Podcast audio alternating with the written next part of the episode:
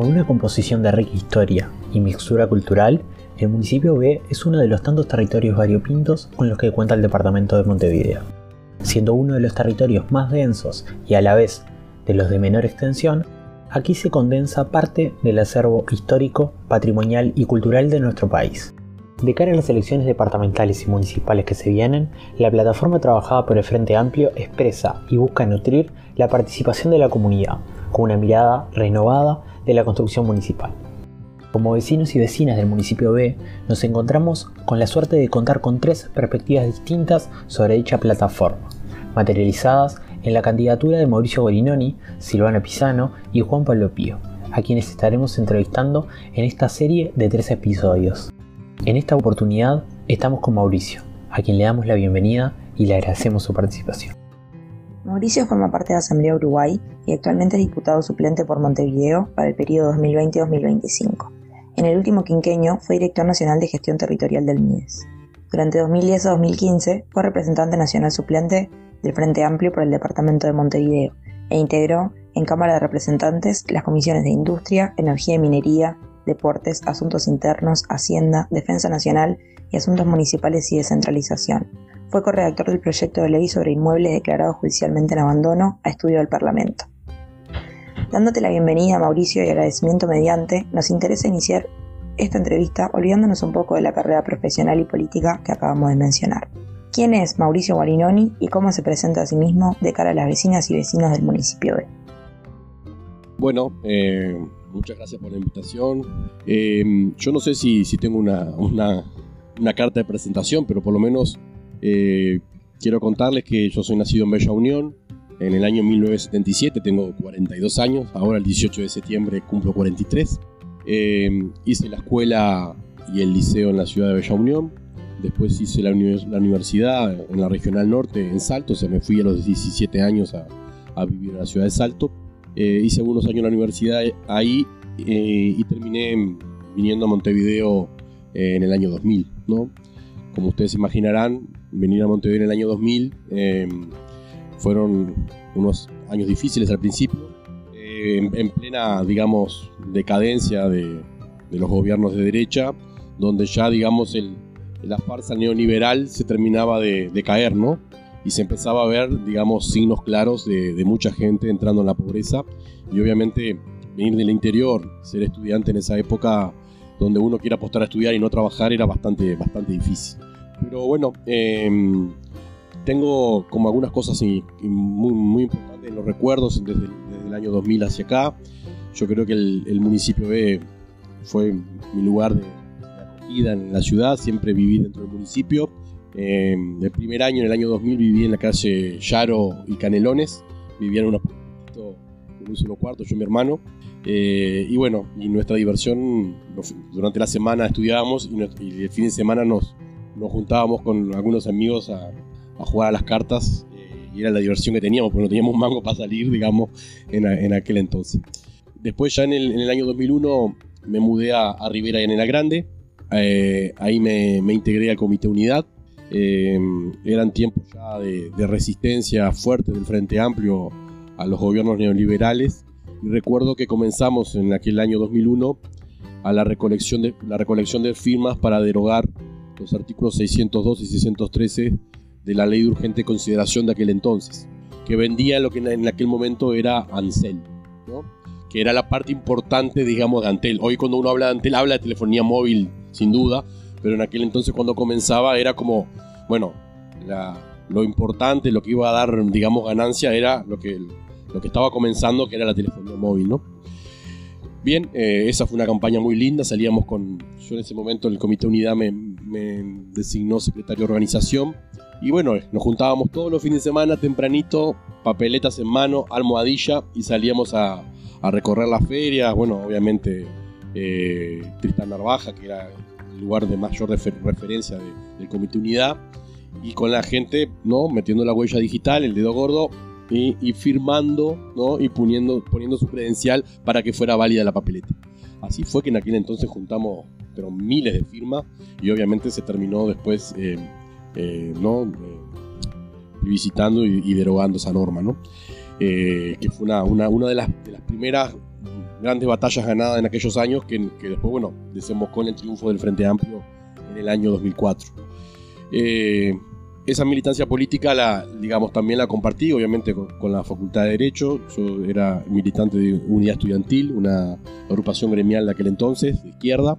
Y también con, em, aprender, digamos, a, descubrir, digamos, la ciudad y el municipio, Así que puedo decir que desde aquel entonces disfruto mucho, por ejemplo, de ir a, a la, a la escollera Sarandí, que, me gusta mucho eh, también de jugar un picadito en la Rambla, eh, juego mucho al fútbol, eh, dentro de lo posible, ya estoy medio viejito, digamos que no, ando tan bien como hace unos años atrás, pero juego al fútbol 5, juego en la Rambla cuando puedo. también disfruto mucho de ir al teatro, en su momento hice teatro en el interior, tanto en Bella Unión como en Salto, y, y, en Montevideo también me integré a un grupo independiente que se llamaba Taller de Bobby, donde hacíamos, bueno, teatro independiente y, es también, digamos, una forma de expresión que yo valoro muchísimo, que ahora ya hace unos 4 o 5 años que no practico, eh, pero bueno, el, amor por el teatro también en eso de, poder ir bueno, ¿no? Al, a la gran oferta que, teatral que tiene Montevideo, que tiene el municipio B, ¿no? desde el Teatro Solís, que es el mayor emblema y, en las actuales circunstancias en las que lo dejó el gobierno Frente Amplio, ¿no? vale muchísimo la pena ir y ver las obras de la Comedia Nacional, pero también ¿no? el Teatro Galpón, el tinglado, el circular, digamos, hay una oferta muy interesante que, que también estos años aprendí a disfrutar. También decirles que me, entre esas cosas de manifestaciones culturales que uno realiza, me enganché con el tango en, una época, eh, iba a clases de tango en, Casa Salto, eh, y posteriormente a eso me enganché con clases de salsa en Montevideo Mambo, también ahí por calle Palo de María, y estuve yendo un añito a clases, de salsa que también era, era como el desestrés además uno aprendía a bailar, ¿no? Así que también eso me, me enganché muchísimo. Eh, y bueno, y uno de mis hobbies, que, que, lo practico frecuentemente, es cocinar. O sea, cocino todos los días, pero además me gusta hacer pasta casera, bueno, hacer comida elaborada de vez en cuando, me, me dedico a eso también, lo, lo, disfruto mucho. Nada, eso como carta de presentación en eso de, digamos, de, del 2000 para acá, ¿no? Hace estos últimos 20 años, que es prácticamente la mitad de mi vida como integrante de, como un, montevideano más que vive en el municipio B. Buenas Mauricio, muchísimas gracias por venir. Este, bueno, capaz que de la mano con esta carta de presentación, nos gustaría saber cuál es el diferencial de tu propuesta de cara al abanico opositor y también quizás de cara a los propios compañeros candidatos y candidata frente a. Em, de cara al, abanico opositor, realmente no he escuchado propuestas, ¿no? Sé que son ocho candidatos, pero no he escuchado propuestas he escuchado algo que, me parece verosímil, pero tiene que ver con críticas eh, a cuestiones que son, digamos, de, competencias del ámbito nacional y no departamental, ¿no? en torno a la seguridad, por ejemplo. Eh, así que no tengo mucho para decir, para decir con respecto a eso. ¿no? Todos sabemos acá que, que, digamos, que el municipio no tiene competencias a nivel de, ¿no? de, la, Después con respecto a, nuestros otros dos compañeros, al compañero y a la compañera que, con los cuales compartimos la candidatura al municipio, eh, nos rige un mismo programa del Frente Amplio, nos rige una misma plataforma electoral. Por lo tanto, yo no creo que tengamos diferencias. Eh, obviamente, cada uno tiene sus acentos y seguramente en las propuestas que tenemos y los acentos que cada uno hace son complementarios.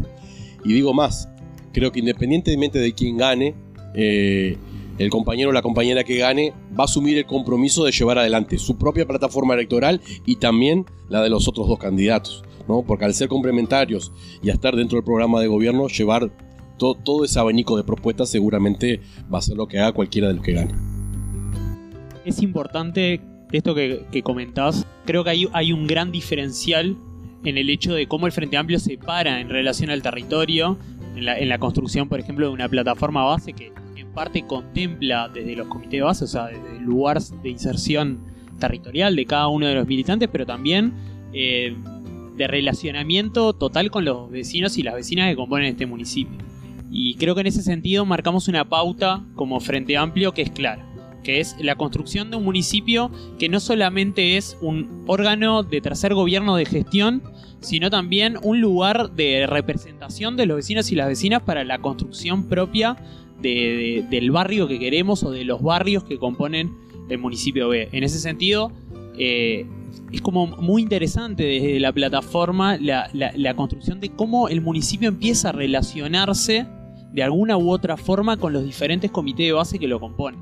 Creo que ese carácter como, como frente amplista que podemos eh, darle y, trabajar en el municipio empieza a ser como importante también. Y más que nada en esto que tú decías de la coyuntura en la cual estamos viviendo. Donde tenemos una oposición que no presenta propuestas, donde tenemos una oposición que presenta ocho candidatos para disputar, por ejemplo, el, municipio y la alcaldía y que no les ofrece mucho más a los vecinos que lo que sí le ofrece Frente Amplio, que es una plataforma única y tres candidatos que la podrán liderar. Así que me parece importante ver cómo, cómo será ese relacionamiento, cómo ves a futuro que podría ser ese relacionamiento con los comités de base o las coordinadoras. Bien, yo creo que el, teniendo un programa de gobierno, teniendo una plataforma electoral, lo importante es, llevarla adelante, ¿no? Y la fuerza política, entiendo, tiene un rol que cumplir, o tiene dos roles que cumplir, que son como los, primordiales, entiendo yo. Uno es efectivamente el de Contralor, ¿no? Efectivamente, que poder hacer un seguimiento de que esa plataforma eh, de gobierno que votó la ciudadanía se cumpla. Eso sin lugar a dudas. Y el otro, y no menos importante, es que también tienen el deber de salir a pelear justamente eh, calle a calle, puerta a puerta, eh, rincón a rincón, con, con, cada uno de los vecinos, con cada una de las vecinas, con las organizaciones sociales, eh, con las diferentes instituciones que, están en el territorio, bueno, poder comunicar lo que se está haciendo. ¿no? Y por eso creo que es uno de los grandes debes que tuvimos y por eso perdimos el gobierno. Y, es parte, digamos, del análisis que yo hago en torno a la autocrítica que nos debemos. ¿no? obviamente, errores en la gestión, ¿no? Eso eh, hay que poder verlo también. Y después errores en la comunicación. Porque si no, no se entiende que después de 15 años de gobierno frente amplista, donde efectivamente durante los 15 años consecutivos se creció en el salario real, y, mire lo que significa eso, ¿no? No es el crecimiento del salario monetario, es el crecimiento del salario real por encima de la inflación, ¿no? Porque tuvimos inflaciones del 6%, del 8%, del 10%, y siempre el salario creció por encima de eso todos los años durante 15 años consecutivos. Entonces, eh, si eso sucedió, si bajamos de la, de la pobreza del 40% al 8%, si efectivamente llega, vamos a llegar ahora al año 2021 con los niños de 3 años eh, con universal, universalidad en educación y cuidado, ¿no? que fue toda herencia de los gobiernos de Frente Amplio. Se están inaugurando ahora los últimos 40 centros de educación y cuidado, los llamados centros CAIF, ¿no? Y se hace con plata de los gobiernos del Frente Amplio y eso va a permitir a, llegar a esa universalidad. ¿no? Y quienes saben de esto, quienes saben de lo que significa la estimulación temprana en la primera infancia, saben que eso es una gran inversión para el país. Los países más desarrollados del mundo justamente lo que tienen es una fuerte inversión a temprana edad de los, niños y niñas, con estimulación para que esos gurises terminen obviamente desarrollando una enseñanza terciaria que le aporta para su vida personal, pero que también le aporta a la comunidad en la que viven y también le aportan al país. Entonces, eh, yo creo que hicimos mucha cosa, ¿no? Obviamente, estoy diciendo algunos ejemplos, ¿no? Sistema de salud mediante, ¿no? Obviamente, incluir en la seguridad social a colectivos que antes estaban excluidos, ¿no? La formalización de la economía, ¿no? Porque tiene, son dos caras de una misma moneda. Porque por un lado, le das derecho al trabajador y a la, trabaja, la trabajadora, las rurales, las domésticas, y por otro lado, ¿no? También eso es un aporte, ¿no? A la, economía del país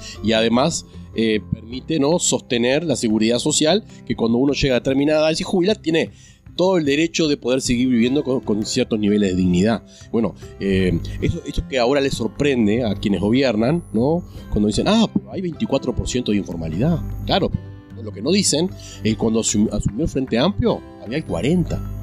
Lo que no dicen es que ahora el 24% es el nivel más bajo de toda, de toda Latinoamérica. Lo que no dicen es que ellos no votaron ninguna de las dos leyes, ni la de los trabajadores rurales ni de las empleadas domésticas. Entonces, difícil ahora hacer gárgaras en torno a la formalidad cuando nunca te importó en el Parlamento.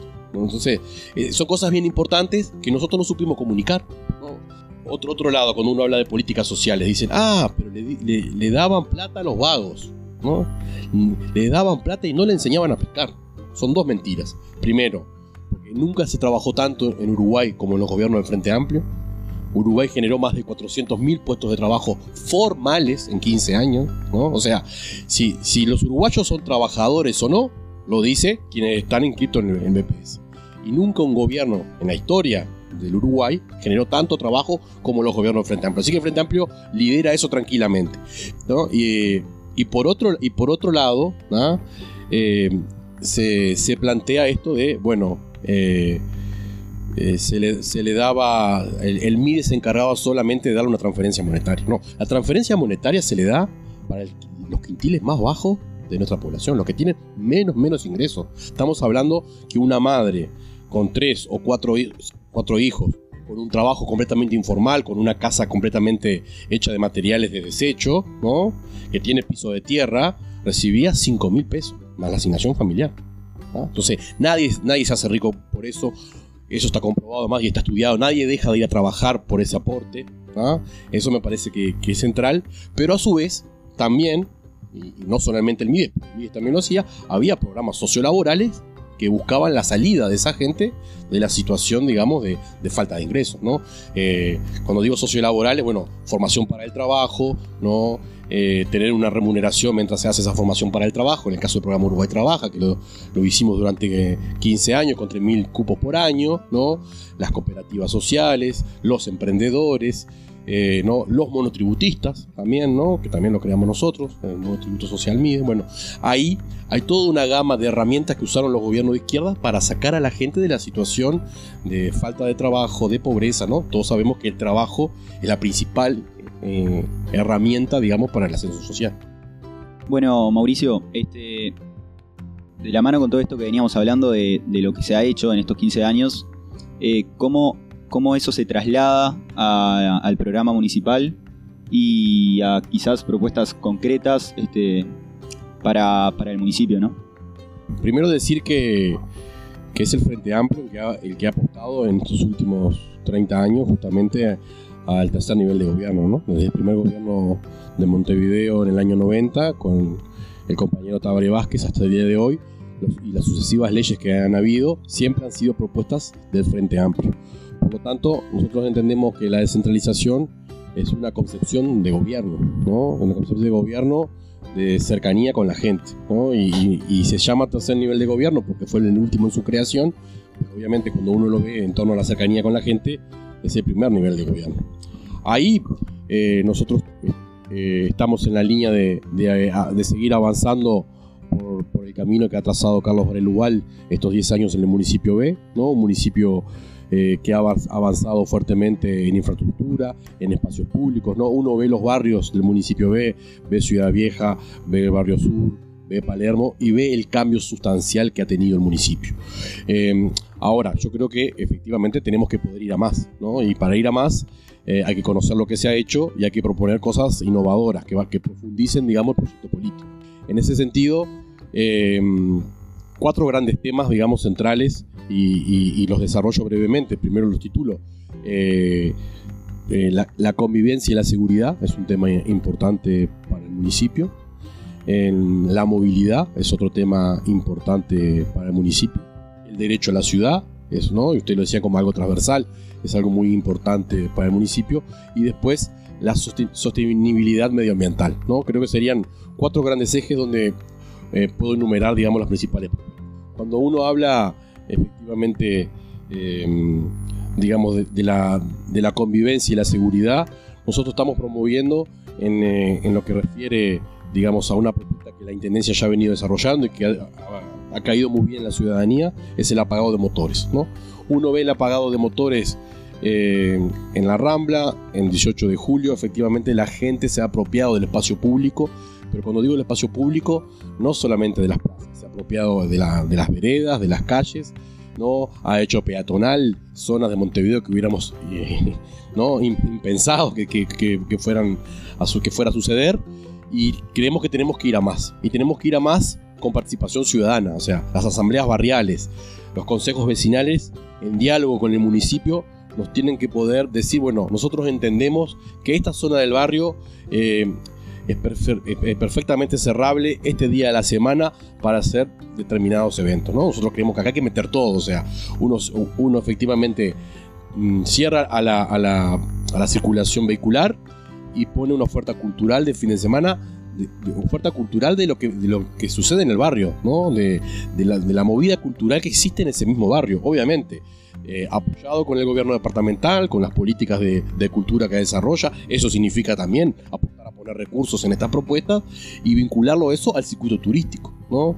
Eh, tenemos un año de pandemia, pero esta pandemia va a ir, digamos, de, a poco em, ¿no? yéndose y el turismo va a volver. ¿no? Eh, Uruguay va a ser un lugar central para regional, porque efectivamente es el único país que ha podido sortear la pandemia con éxito, ¿no? Por lo tanto, los turistas van a venir a Uruguay. Obviamente, vamos a tener que tener medidas sanitarias para, para mantener, digamos, la pandemia a raya, pero también para poder convivir con gente que va a venir a hacer turismo a Uruguay, ¿no? Y que seguramente eh, en los cruceros que llegan y que están 4 horas, 6 horas en Montevideo, un circuito turístico, digamos, de corto plazo dentro del municipio es algo perfectamente realizable, ¿no? Con una, con una oferta cultural, con una posible eh, traslado en bicicleta, ¿no? También con otras propuestas que estamos desarrollando en torno a la ciclovía de la Rambla, ¿no? Y, eso también traído de la mano eh, de la generación de trabajo, ¿no? para vecinos y vecinas que, que, dependen y que han desarrollado estos últimos años su vida en torno al turismo. Pero también el turismo no se puede acortar solamente con lo que, lo que uno eh, piensa como expectativa que van a venir de turistas del exterior. Eh, la semana pasada estábamos reunidos con la Asociación de Turismo de, de Montevideo y ellos nos decían, bueno, estamos apostando fuertemente al turismo interno. Al turismo interno significa los uruguayos y uruguayas que vienen del interior a conocer Montevideo o a pasear por Montevideo y no lo conocen y no saben la oferta que hay, pero también del propio montevideano, ¿no? que, muchas veces no, no, las ofertas que tiene culturales en su, en su propia ciudad. Entonces, bueno, ahí hay que hacer un combo que incluya todo esto y que permita una ecuación de ganar-ganar. Gana el vecino que se apropia del barrio, de la comunidad, que además en vez de cerrar la puerta, en vez de poner más rejas, abre la puerta, abre la ventana, se vincula con el vecino que tiene enfrente, ¿no? Eh, esto obviamente acordado con el nivel barrial, con los consejos vecinales, con las asambleas barriales, ¿no? Esto metido, como lo decía, justamente en un circuito turístico, generando trabajo. Bueno, eso creo que es una gran idea.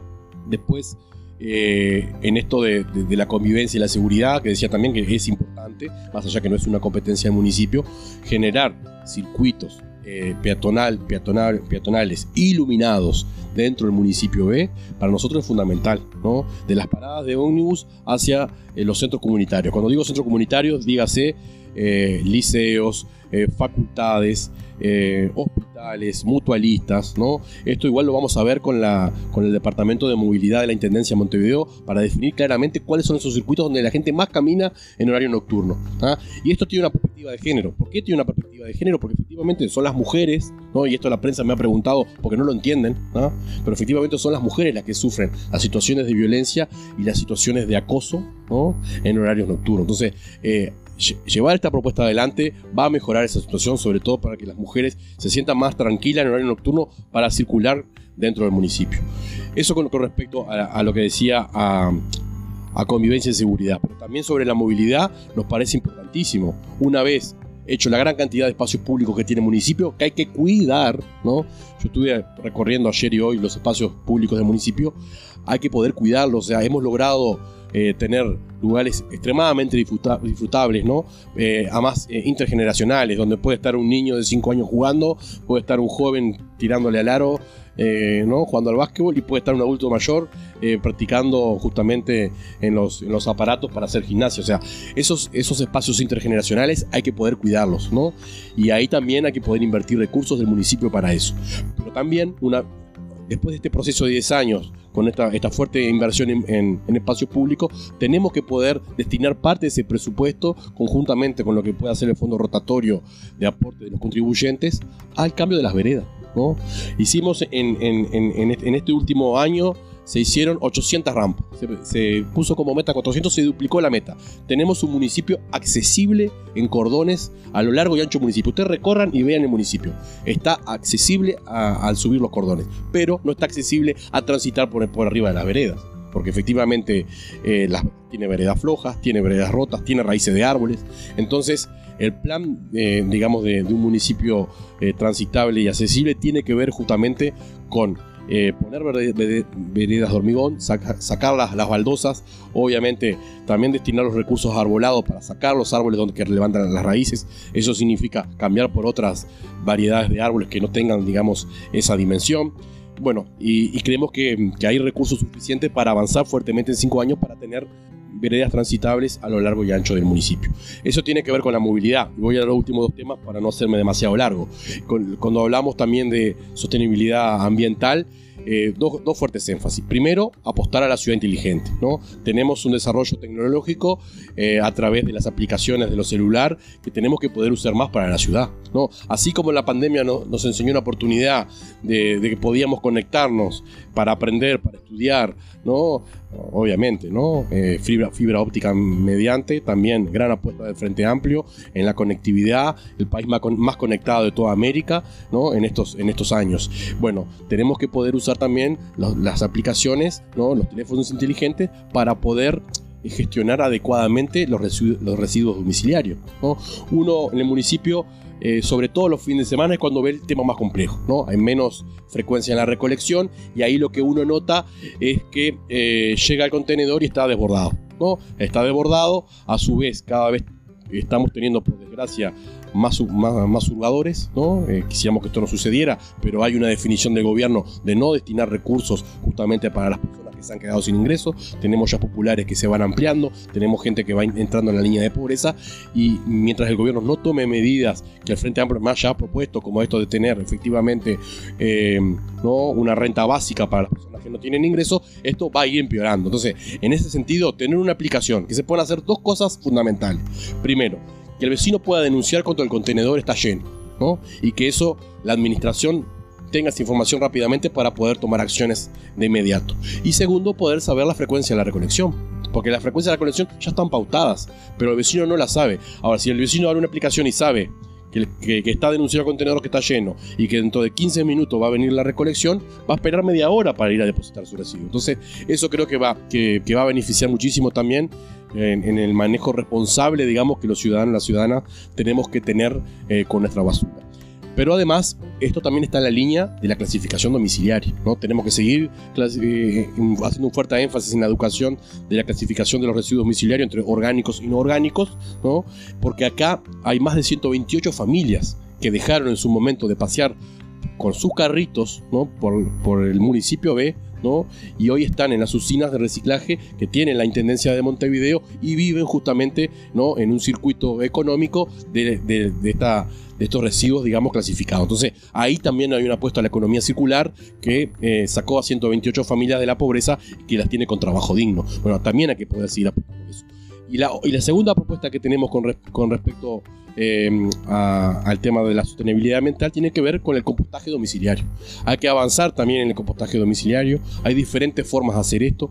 Las nuevas generaciones, ¿no? Eh, yo soy una persona que tiene 42 años, pero quienes hoy tienen 15 y 16 seguramente tienen una formación muchísimo em, más extensa de la que tenemos nosotros, que nunca nos enseñaron nada sobre ambiente cuando teníamos esa edad, y que efectivamente los gurises ahora reclaman ¿no? que haya separación de la basura a nivel domiciliario, y bueno, y se está avanzando en esto del compostaje domiciliario, que se puede hacer comprando una compostera, pero también se puede hacer con composteras artesanales que se pueden hacer en, el hogar. Y que hay que seguir em, incentivando el cambio cultural con las escuelas, con las organizaciones sociales, con las organizaciones sociales que trabajan en el tema ambiental, que tienen muchísimo para aportar en esta línea.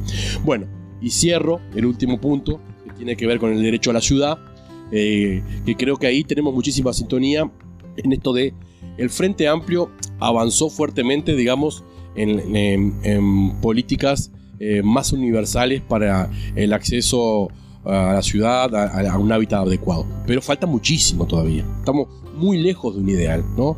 Y ahora además perdimos el gobierno. Entonces, el gobierno departamental va a tener que seguir desarrollando, entre otras cosas, el programa Fincas, ¿no? A partir justamente de, de un marco jurídico eh, que, permite, digamos, eh, la ejecución de los, bienes eh, inmuebles que están abandonados y que además tienen deudas que superan el valor del inmueble. ¿no? en aquel año 2012, cuando nosotros presentamos el proyecto de inmueble abandonado, era un tema que no se debatía, pero uno lo veía en la ciudad, recorriendo caminando en la ciudad vieja, en la Guada, ¿no? Eran cosas muy patentes y uno decía, bueno, es inentendible ¿no? que teniendo una ciudad tan hermosa tengamos espacios dentro de la ciudad consolidada, ¿no? Con, con, todos los servicios, con agua potable, con luz, con saneamiento, con seguridad, porque estamos ¿no? también con las escuelas, bueno, y que la gente no pueda vivir en esa centralidad porque existen estas edificaciones abandonadas. Bueno, ahí hay que seguir avanzando en esta línea, obviamente con las cooperativas de vivienda, con las cooperativas dispersas, eh, con propuestas innovadoras que permiten también ¿no? acceso a, vivienda colectiva para madres que van generando procesos de autonomía, con acompañamiento socioeducativo. Bueno, ahí eh, hay que ser ingeniosos. Obviamente, acá también hay, hay problemas Em, digamos, si vamos a tener problemas con la falta de ingresos para sostener ¿no? la vida de, las personas, de las familias en la centralidad de la ciudad.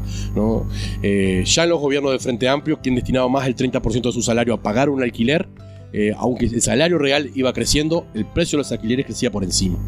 Imagínense lo que va a hacer esto ahora cuando efectivamente no hay una definición de gobierno que apueste a salarios reales eh, digamos, que, efectivamente crezcan, sino todo lo contrario, ¿no? Ya sabemos que la inflación se va a ir comiendo el salario real de los uruguayos y las uruguayas en los próximos cuatro años. Así que ahí hay un desafío, seguramente el gobierno departamental va a tener que pensar en mm, políticas, eh, digamos, de hábitat y vivienda que apunte a que la gente pueda sostener la vida en la centralidad. Seguramente con algún subsidio a la cuota, seguramente también pudiendo mejorar ¿no? en, la línea de, la, del decreto que aprobó la Junta Departamental, pudiendo mejorar justamente las pensiones para aquellos que, bueno, que, por lo menos tienen para pagar una pensión dentro del municipio. Bueno, tenemos que tener pensiones de calidad, la gente tiene que vivir con dignidad. Este, Mauricio, nada, vos al principio cuando empezaste a hablar nombraste un poquito de ahí de la, de la descentralización. Este, yo creo que muchas veces también lo que pasa es que los vecinos y las vecinas no saben cómo incidir en el municipio, cómo tratar de participar. Entonces yo creo que ahí también la descentralización se pierde muchísimo, porque el objetivo principal, yo creo, de la descentralización es que los vecinos y las vecinas incidan en lo que pasa en cada uno de los territorios. Y cómo ves vos esto de la quizá la comunicación de los municipios, de tratar de, de que la gente sepa qué son, para qué están, qué pasa incidir en ellos. Este, ¿Cómo ves vos eso? ¿Cómo capaz que eh, te parece que se puede trabajar? Yo creo que está buena la reflexión. Em, y creo además em, que independientemente de las competencias que tenga el municipio, el municipio y el alcalde o la alcaldesa eh, son un actor político de cercanía con los vecinos y las vecinas. Por lo tanto, va a tener que jugar en todas las canchas. Eso quiere decir que seguramente van a venir planteos que no son para el municipio, que son para el gobierno departamental. O van a venir planteos que no son para el gobierno departamental y son para el gobierno nacional. O van a venir planteos que son para los tres niveles de gobierno. Y el, alcalde o la alcaldesa y, y ese consejo municipal va a tener que articular. Para eso, obviamente, hay que tener buen relacionamiento, buen poder de diálogo con todos estos actores, ¿no? También con los actores sociales, ¿no? También con los vecinos y con los vecinos, ¿no? Eh, esa, esa es la definición, creo yo, y yo la entiendo así, de territorio, ¿no? Uno cuando, cuando efectivamente gestiona un territorio, lo que hace, ¿no? Eh, es administrar diferentes intereses, ¿no? Que muchas veces son contrapuestos, pero que hay que poder ver dentro, obviamente, de tu plataforma de, de, gobierno, de tu programa único, bueno, cómo haces conjugar esos diferentes intereses en los intereses comunes, y, ahí creo que, se juega, eh, digamos, gran parte del, éxito de la, gestión de un municipio, ¿no? Por lo tanto, eh, escuchar mucho, recorrer mucho, ¿no? Eh, hablar con todos, de un municipio de puertas abiertas para los vecinos, para los vecinos, pero un municipio que va a ir a golpear el gobierno nacional, a, a, todos los ministerios, ¿no? Y que también va a ir a golpear las puertas del gobierno departamental a todos sus departamentos, ¿no? efectivamente la respuesta tiene que ser lo más integrales posible, ¿no? Que eso también es importante. Muchas veces en esto de, de, dar, de tender una mano, uno, uno va em, mm, ayudando de forma muy, muy, parcial. No, tenemos que poder pensar de forma integral las políticas ¿no? Tenemos que poder pensar la situación de calle de forma integral. Y, aquí tenemos los tres niveles de gobierno en rol. La situación de los migrantes tenemos que poder pensarla de forma integral. Tenemos los tres niveles de gobierno en rol. Entonces, eso me parece que por un lado es fundamental. También eh, creo que la participación ciudadana, eh, ¿no? Eh, a mí me, pasó esta experiencia en el MIDES, ¿no? Nosotros generábamos, por ejemplo, una política nueva que, ya era conocida, pero que este gobierno había definido como el buque insignia, que era el Sistema Nacional Integrado de Cuidado. Y el Sistema Nacional Integrado de Cuidado definió como una de sus prioridades la centralización y otra de sus prioridades la participación ciudadana. Entonces, lo que hicimos fue volcar cuáles eran los lineamientos estratégicos a lo largo y ancho del país, con todas las instituciones, articular con todas ellas, ¿no? Y ver cuál era las soluciones que la ciudadanía planteaba para temas trascendentales como el cuidado de niños y niñas en una pequeña localidad donde había 10 niños que no accedían al cuidado. Y no íbamos a tener un centro CAIF, pero sí generamos una casa comunitaria para esos niños. ¿no? En otros lugares había sindicatos fuertes y había empresas con responsabilidad empresarial y logramos generar los centros de sindicatos y empresas. En otros lugares nos pasó que había jóvenes, de la edad de ustedes, que ya tenían hijos querían terminar el liceo, pero no tenían cómo dejar los cuidados. Entonces generamos un espacio de cuidado para hijos e hijas de estudiantes que estaban terminando, intentando terminar la secundaria. Bueno, esas propuestas surgieron de la gente, del territorio. Bueno, así tiene que ser, ¿no?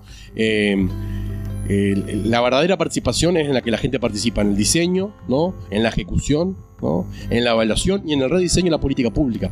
Y no tenemos que tener miedo de eso, tenemos que estar abiertos porque eso le da solidez a la, a la propuesta, ¿no? Nada, quería comentar que me gustó mucho la, primera parte de, esto en la que te presentaste un poco eh, a nivel más personal porque nos olvidamos un poco que somos personas que algunos nos gusta cocinar y pescar. Este, así que eso me resultó súper interesante. Además me retrotrajo un poco a mi, a mi infancia acá en Montevideo y me quedé pensando cuando mencionaste también que participaste de las juventudes.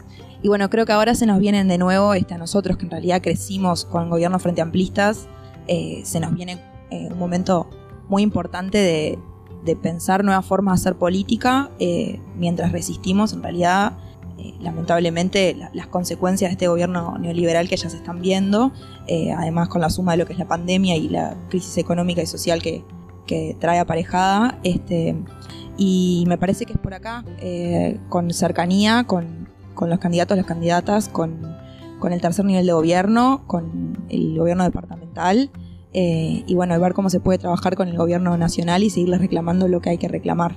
Así que mm, agradecerte mucho por estar acá, por acompañarnos, así que muchas gracias. Gracias a ustedes por el espacio, la verdad que muy, muy interesante. Creo que la, consigna eh, es seguir luchando ¿no? por más igualdades, justicia social y obviamente resistir el embate neoliberal. ¿no? Así que ahí nos vamos a encontrar juntos, van a ser años de lucha y vamos adelante con eso.